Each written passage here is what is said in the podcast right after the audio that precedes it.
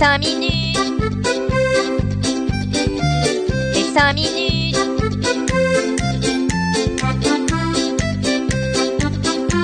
Les 5 minutes du coin.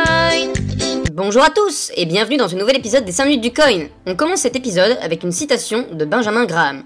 En bourse, tu as deux choix. T'enrichir lentement ou t'appauvrir rapidement. Autrement dit, n'investissez uniquement l'argent que vous êtes prêt à perdre.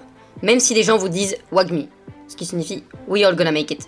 Que s'est-il passé de beau en cette semaine de beer market au niveau des cours? Eh bien, en prenant en compte la congo-lexicalisation des lois du marché, on peut voir une chute brutale du bitcoin au niveau des 20 000 dollars zone dans laquelle il flirte doucement depuis le début de la semaine. On note également une surperformance des altcoins par rapport au Bitcoin, principalement pour Ethereum. Bon, cette semaine c'est chargé, il y en a des choses à dire. Au point que je ne sais même pas si je vais avoir le temps de nourrir Noupi, mon lapin de Garen. Au pire, je demanderai à mon pote Michael Youn, il s'en est déjà bien occupé. Comment commencer ce tour de l'actualité de la semaine sans parler de ce qui s'est passé durant l'antépénultième jour du mois d'août, c'est-à-dire ce lundi Qu'y a-t-il donc eu de particulier? Eh bien, un scandale concernant l'écosystème Avalanche a vu le jour l'avocat d'affaires spécialisé en crypto Kyle Roche serait lié par un pacte avec Avalabs, d'une valeur de plusieurs centaines de millions de dollars en token AVAX et en actions Avalabs. Avec ce pacte, il y aurait des objectifs cachés, comme par exemple nuire aux concurrents d'Avalanche comme Solana ou Binance, via des actions en justice. Tout cela est à prendre avec des pincettes, on attend d'en apprendre plus sur toute l'affaire. Si jamais dans les mois à venir vous voyez un tweet de Kyle qui dit Pump Avax, pump le doute sera plus que permis. On poursuit avec le troll de la semaine qui cette fois-ci n'est pas vraiment une personne mais un exchange au complet, en l'occurrence crypto.com.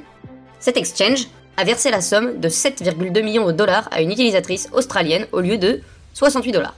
Je pense que le gars qui gérait les retraits sortait d'une réunion soporifique et qu'il s'est endormi sur la touche du zéro. Un problème s'ajoute à cette histoire, c'est que l'utilisatrice en question s'est servie d'une partie de l'argent. Bah ouais, pas folle la guêpe. Mais la quenelle s'est vite fait ressentir car crypto.com souhaite tout récupérer. On va continuer sur les saucisses, euh, ah non mince, les, les boulettes, pardon, commises cette semaine. Car il y en a eu une belle du côté du protocole Compound, qui, à cause d'une mise à jour qui ne fonctionnait pas correctement, a gelé 800 millions de dollars en Ethereum de ses utilisateurs pour éviter une exploitation de bugs. En gros, bon les gars, on a fait une bêtise, mais promis, c'est sous contrôle. On a juste gelé tous vos fonds. Aucun risque, on vous dit.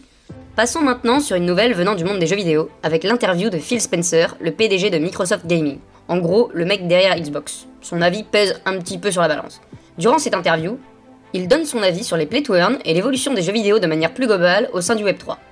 Ce qu'il faut retenir de son intervention, c'est qu'il émet des réserves sur le modèle économique des play to earn, disant que cela transforme les joueurs en main-d'œuvre et retire le côté divertissement du jeu vidéo. Après, c'est pas le dernier pour vendre un jeu 90 balles. Cependant, il trouve qu'il y a du potentiel à faire gagner des cryptos en jouant et également dans le métaverse. C'est quand même un des rares endroits où on peut se balader en kilt impunément. Vous vous souvenez, il y a quelques semaines, je vous avais parlé du Sango Coin, ce jeton créé par la République centrafricaine dans le but de développer le Web3 dans le pays Eh bien, leur cour constitutionnel a mis un frein à cette initiative qui souhaitait vendre la nationalité du pays à ceux qui auraient détenu pour environ 60 000 dollars de Sango Coin pendant la durée de 5 ans.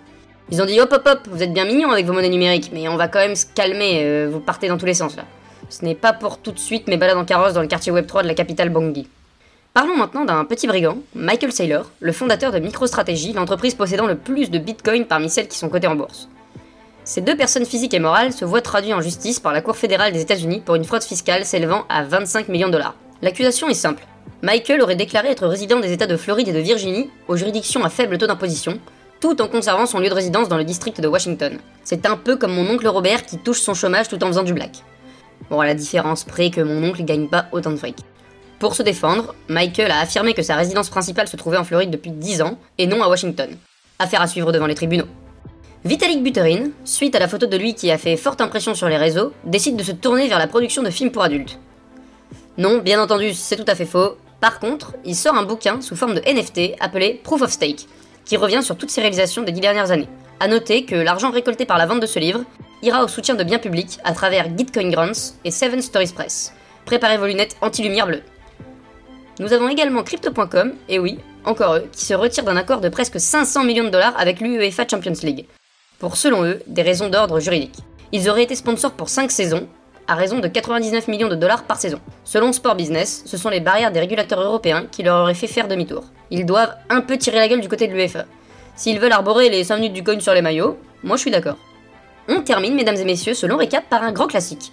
Vous vous en doutez, je vais vous parler d'un hack. Celui-ci a eu lieu dans l'écosystème de la DeFi et a touché la plateforme Kyber Network.